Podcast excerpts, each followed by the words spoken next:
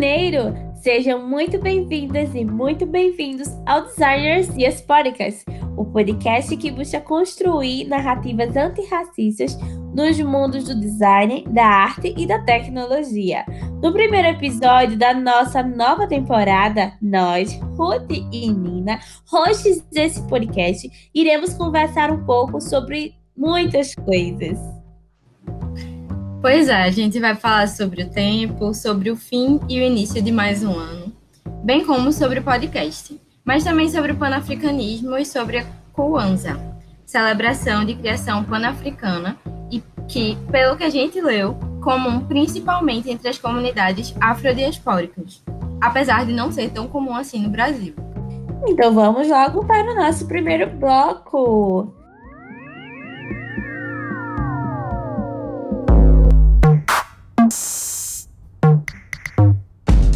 Há muito tempo atrás, os primeiros hominídeos se relacionavam com o tempo de uma forma completamente diferente. Notava-se a diferença entre o dia e a noite, e já existia, de certa forma, uma unidade base de tempo constituída por um dia. Então, observando nosso satélite natural, nossas ancestrais de muito tempo também começaram a perceber e se organizar dentro de um ciclo um pouco maior, com cerca de 28 dias dentro do qual a bola gigante e majestosa que apelidamos mais tarde de lua deixava de ser invisível, tornava-se totalmente iluminada e retornava à escuridão. Digo que muitas das fêmeas, inclusive em determinado momento da história da humanidade, começaram a relacionar ao ciclo menstrual. Essa é uma ligação bem poderosa que ainda pode e é notada por muitas de nós. E aí, tempo passa, né? As coisas vão ficando mais complexas e a relação da humanidade, agora sedentarizada e explorando a agricultura, passa a perceber as estações e assim incorporar essa medida maior de tempo. Hoje, a gente, além de chamar essa medida de tempo de ano, sabe que ela simboliza uma volta do nosso planeta ao redor da estrela que nomeamos Sol. Como diria nosso querido Evicida, o Sol só vem depois. Tem que cantar essa parte. O Sol só vem depois.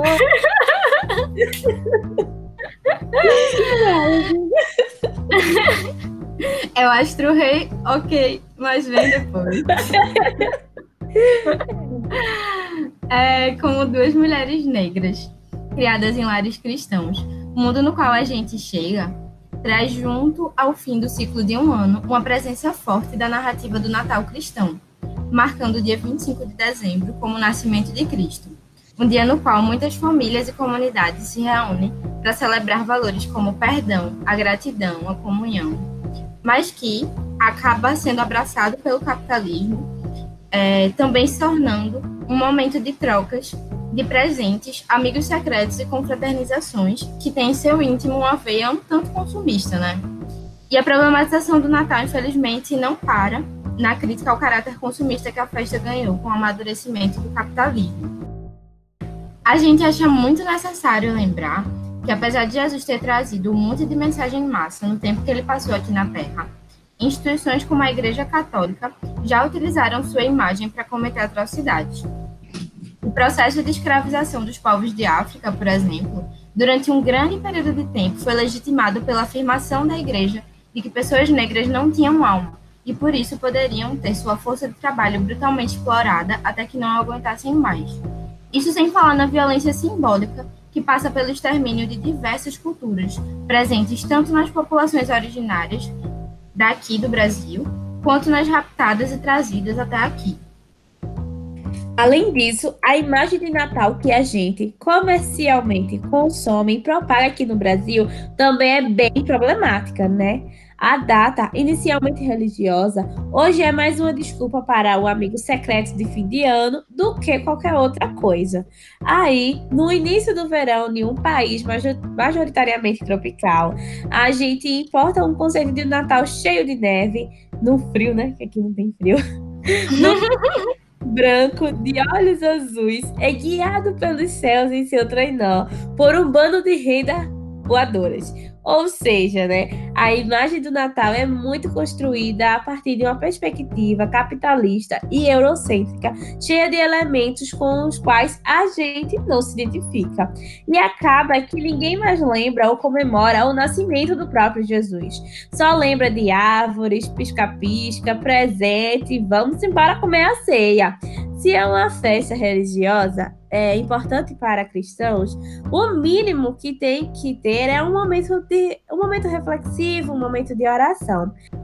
Mas não só de lamentações nós vivemos, não é mesmo? E no meio da correria, que foi o fim do ano de 2020, nós descobrimos uma celebração muito especial chamada Kwanzaa que surgiu em um contexto no qual povos africanos e afrodiaspóricos vivenciavam globalmente processos de resistência contra as forças exterminadoras da colonização. Apesar de apenas ter começado a conhecer e entender o Kwanzaa agora, a gente ficou tão impactados com a potência e o significado da celebração que hoje, no nosso primeiro episódio do ano, vamos conversar um pouco sobre a origem dessa festa tão especial. Simbora com a gente?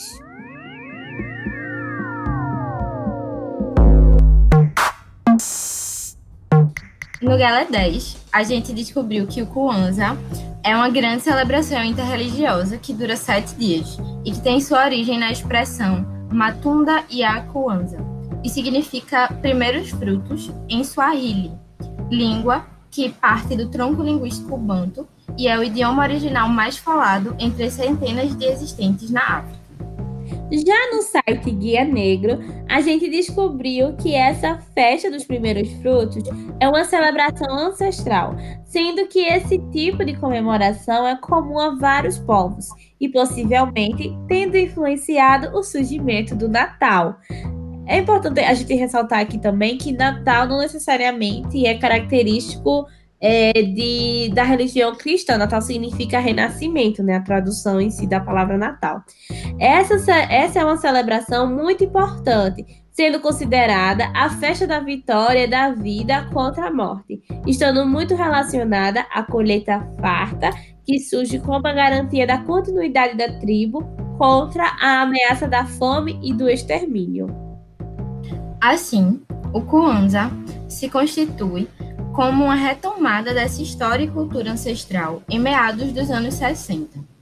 Vários países de, de África estavam passando por processos de independência, pois vinham sofrendo com o neocolonialismo há mais de 100 anos, já que países europeus de economia emergente haviam invadido o território africano e dividido entre si uma terra que não era sua. Ao mesmo tempo, na América do Norte, as populações negras passam por um processo de luta árdua por direitos civis.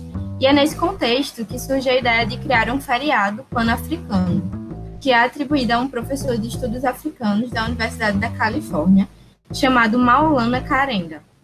Assim, o Kwanzaa é criado, retomando simbologias, crenças e saberes ancestrais, a fim de proporcionar a pessoas africanas e afrodiaspóricas uma celebração com a qual possam se identificar de maneira mais intensa e através da qual seja possível manter vivos símbolos culturais e elementos éticos bem importantes.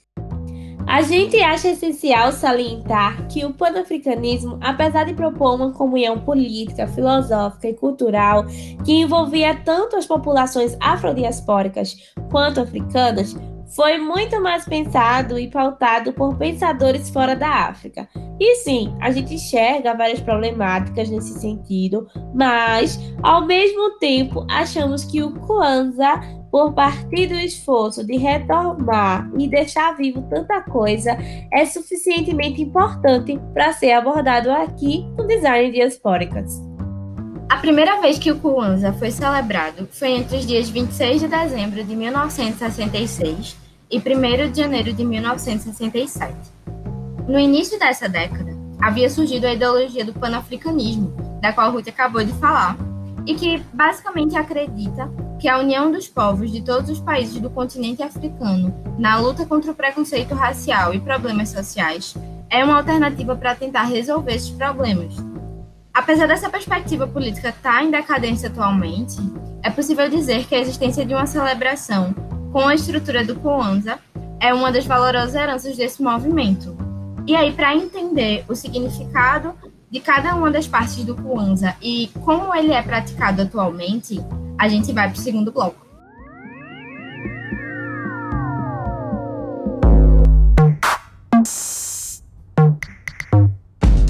Agora, bora entender melhor como é, na prática, celebrado o Kwanzaa. Cada família celebra o Kwanzaa do seu jeito, mas normalmente a festa inclui danças, canções, orações, batucadas com tambores africanos, poesias, leitura de histórias que valorizam a cultura africana e não poderia faltar uma ótima refeição. E você pode até cozinhar alguns pratos típicos também para manter essa essência africana.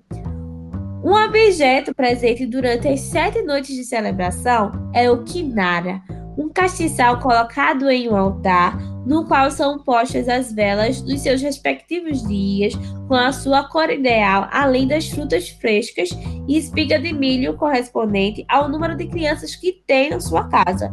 Para estimular a participação da criança, pode pedir para cada uma delas colocar a sua própria espiga de milho lá no altar. A primeira vela a ser acesa é a de cor preta, colocada no centro, representando a união, chamada por Omoja, que significa união. Estar unido com a família, comunidade e raça. Neste primeiro dia do Kwanzaa, 26 de dezembro, o líder ou a líder ou a ministra convida todos a se juntarem e cumprimenta com a pergunta oficial: Rabarigani, o que está acontecendo? A qual todos respondem com o nome do primeiro princípio, Omoja, Omoja. A vela preta é acesa e o dia gira em torno da raça. Esse ritual de pergunta e resposta é repetido em cada um dos dias da celebração do Kwanzaa mas a resposta muda para refletir o princípio associado àquele dia. No segundo dia, por exemplo, a resposta é Kogecha Goleyar, que significa autodeterminação, responsabilidade em relação a seu próprio futuro. A libação é realizada por um dos adultos mais velhos e uma pessoa, geralmente mais nova, mais jovem, quer dizer, acende uma vela vermelha do Kidara. O grupo discute o significado do princípio do dia e os participantes podem contar uma história ou cantar uma música relacionada a esse princípio. No terceiro dia da Kwanzaa, 28 de dezembro, a pergunta Rabarigani, o que está acontecendo? A família responde: o que significa trabalho coletivo e responsabilidade, construir juntos a comunidade e resolver quaisquer problemas com um grupo. Nesse dia, a reflexão é sobre a construção da comunidade e resolução de problemas de uma forma conjunta. No dia 29 de dezembro, a tradição da pergunta diária é seguida no Kwanzaa, Kabarigani, e as pessoas respondem Ojamba, que significa economia cooperativa. A construção e os ganhos da comunidade através de suas próprias atividades. A reflexão do dia é sobre a construção, lucros e ganhos com os próprios negócios e lojas da própria comunidade. Já no quinto dia, 30 de dezembro, depois da tradicional pergunta, dessa vez existe uma resposta com a palavra Nia, que significa propósito. O grupo discute sobre o princípio, o objetivo do trabalho coletivo da comunidade e o propósito de propagar a cultura africana. O banquete do Kwanzaa é no dia seguinte, que é o dia 31 de dezembro, sexto dia. Ele não inclui só comida, é a grande celebração que inclui cantar, orar e celebrar a história e a cultura africana. E pergunta-se, novamente, Rabarigani? Então responde-se, Humba, que é criatividade, usar novas ideias para criar uma comunidade mais bonita e mais bem-sucedida. A reflexão do dia é focada em meios criativos para deixar a comunidade mais bonita e próxima. Por fim, no dia 1 de janeiro, o último dia do Kwanzaa, celebra Imane, ou seja, fé. Honrar os ancestrais, as tradições e os líderes africanos e celebrar os triunfos do passado sobre as adversidades. É um momento de reflexão para cada um e para todo o grupo. A reflexão é sobre honrar os ancestrais e as tradições, assim como celebrar a vitória das lutas do povo africano e seus descendentes. Nesse dia, as pessoas perguntam: quem sou eu? Sou realmente quem digo que eu sou? E sou tudo que eu posso ser? A última vela verde do Kinara é acesa, e então todas as velas são apagadas, sinalizando o fim do feriado. É importante ressaltar que no Kinara, que é o candelabro, ficam três velas vermelhas, uma vela preta e três velas verdes. Sendo que a primeira a ser colocada, bem no centro dele, é a vela preta, representando o primeiro princípio, da união. À esquerda da vela preta, então, são colocadas três velas vermelhas. Uma representa o princípio da autodeterminação, outra da economia criativa e outra o da criatividade. E à direita estão das velas pretas, ficam as velas verdes, representando os princípios do trabalho coletivo e responsabilidade, propósito e fé. Na Kwanzaa, os presentes Sawadi é, são oferecidos um a cada dia ou podem ser todos trocados no último dia do Kwanzaa.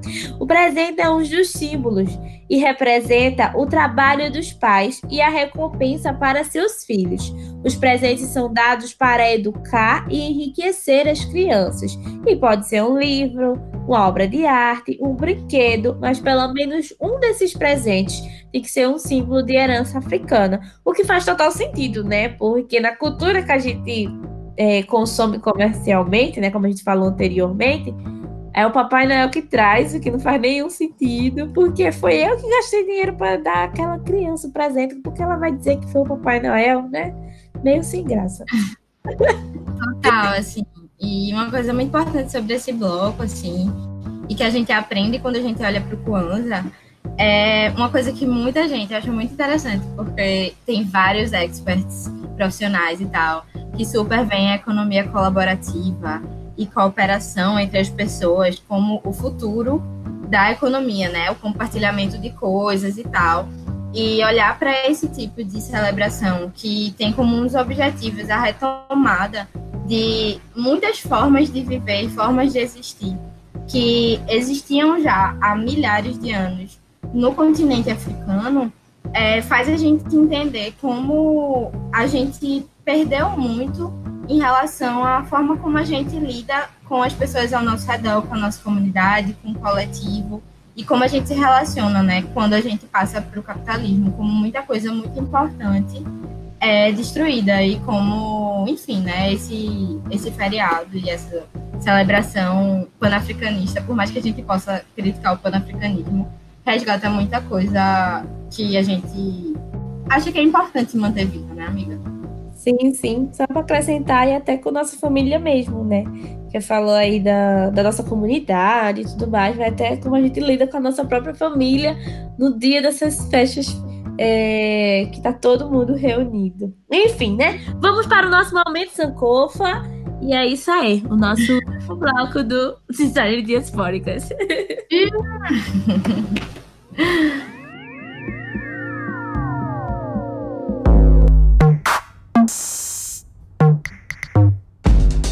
Há na tradição africana o conceito de Sankofa, que parte de um conjunto de ideogramas chamados Adinkra, representado por um pássaro que volta a cabeça à cauda, mas que na verdade tem duas cabeças, uma voltada para o passado e outra para o futuro, sendo o símbolo traduzido por retornar ao passado para ressignificar o presente e construir o futuro. Nós, Design Diaspóricas, a cada fim de episódio temos um Momento Sankofa, onde resgatamos alguma coisa que experienciamos como indicação para todas e todos que nos escutam. O episódio de hoje não teria sido possível sem os conteúdos sobre Kwanzaa produzidos pelas plataformas GL10, Guia Negro, Afrocult e Mundo Negro Por isso, hoje, essas são as nossas indicações para que cada ouvinte possa estar mais conectado a mais conteúdos que constroem hoje as narrativas negras interessadas no resgate da nossa ancestralidade.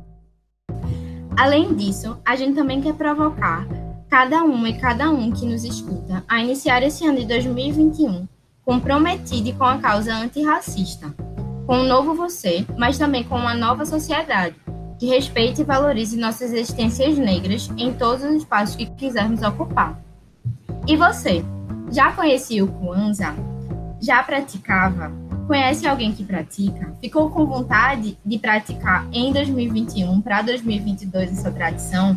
Fala com a gente, a gente vai adorar saber como é que você reagiu a esse episódio, o que é que vocês acharam. É, você pode entrar em contato com a gente através do Instagram, arroba designersdiaspóricas, ou através do e-mail, designersdiaspóricas.gmail.com. A gente vai adorar ouvir o que vocês acharam e também ouvir qualquer experiência que vocês tenham nesse sentido. Um ótimo 2021 para vocês.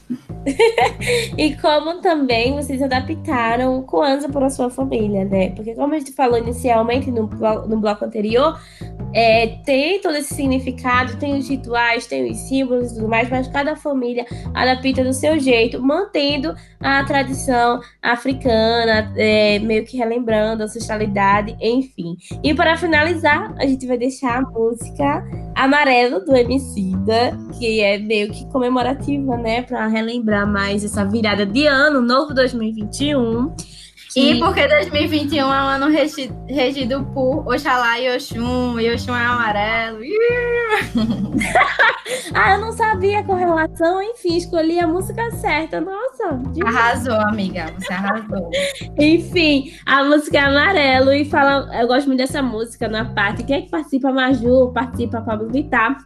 E tem uma parte que a gente vai colocar que fala sobre que permita que eu fale, né? E não as minhas cicatrizes, que muitas vezes a gente associa só um aumento de dor, né? E que a gente passou na nossa história e tudo mais, mas a gente tem muito mais riqueza, é, muito mais história, muito mais cultura que tem que ser valorizada. E não só isso tem que ser lembrado. Afinal, não somos descendentes, como as pessoas dizem, pessoas escravizadas, mas temos que lembrar que somos descendentes de rainhas e reis. É isso aí, gente. Ano passado eu morri, mas esse ano eu não morro. Feliz 2021 pra gente! Gente! Uhul! Ano Permita que eu fale, não as minhas cicatrizes. Elas são coadjuvantes, não melhor figurantes. Que nem devia estar aqui. Permita que eu fale, não as minhas cicatrizes. Tentando roubar nossa voz, sabe o que resta de nada? Permita que eu fale, não as minhas cicatrizes. Se isso é sobrevivência, me resumir a sobrevivência. Roubar um pouco de bom que vivi. No fim, permita que eu fale, não, não as minhas cicatrizes. Achar que essas mazelas me definem é o pior dos crimes. É dar o um troféu pro nosso algoz e fazer nós sumir. Tenho sangrado demais, tenho chorado pra cachorro. Ano passado eu morri, mas esse ano eu não morro.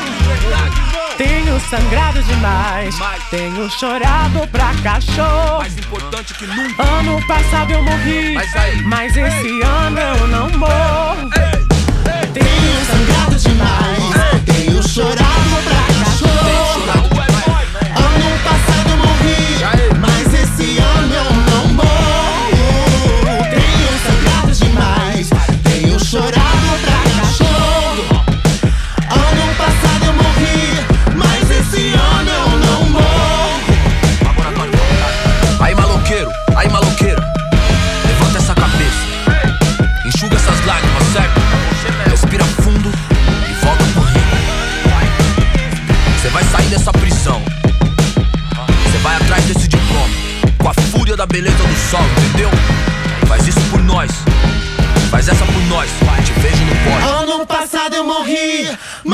esse ano eu não morro.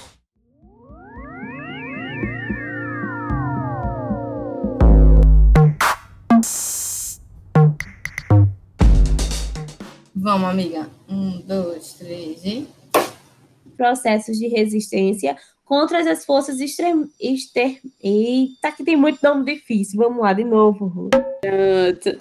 Agora. Ah, Ah, tu não vai explicar o quadradinho, não, né? Tá, tá de boa. ah, é pra explicar. Não sabia, amiga. Foi bom. Isso, isso é. Eita, Ruth, que hoje tua língua tá enrolando. Vou voltar. Calma, amiga. Volte, volte. Uhul! Vamos lá. Deixa eu dar uma tossidinha aqui, que eu tava me prendendo pra não tossir na hora que tu tava gravando. Bebe água, amiga. É no último, não, mulher. Aqui tem que ser no primeiro episódio da nova temporada. Ô, amiga. Infelizmente, né? A senhora que revisou o roteiro. Eu nunca falei essa palavra na minha vida. Experienciamos. Por isso que eu me compliquei no restante. Experienciamos, amiga. Experiência. Vem de experiência. É. Que experienciamos. Vai rolar, amiga. Vai rolar. Vamos embora. E como é que diz esse aqui? Geledez? Geledez. Eu Gele- falo galera. Aí depois o cara vai vir e vai dizer: vocês estão falando o nome do meu site errado, viu? Vai nada, amiga. Vai nada. Vamos lá, vamos lá. Foi legal o final, gostei, adorei. Também, amiga. Tô chique. Rolou, amiga, rolou. Tudo! Uh, amanhã. Amiga, eu não sei, mas eu acho que dá pra parar de gravar, né? Eita, é verdade, eu tinha esquecido sobre parar de gravar.